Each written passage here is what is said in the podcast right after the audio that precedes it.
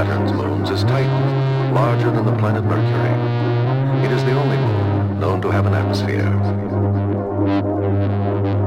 Nitrogen and methane gases shroud Titan with dense clouds which our cameras cannot penetrate. The chemistry of this atmosphere is unlike that of any other. If we could descend to the surface of Titan, we might see ice mountains softly eroded Hello.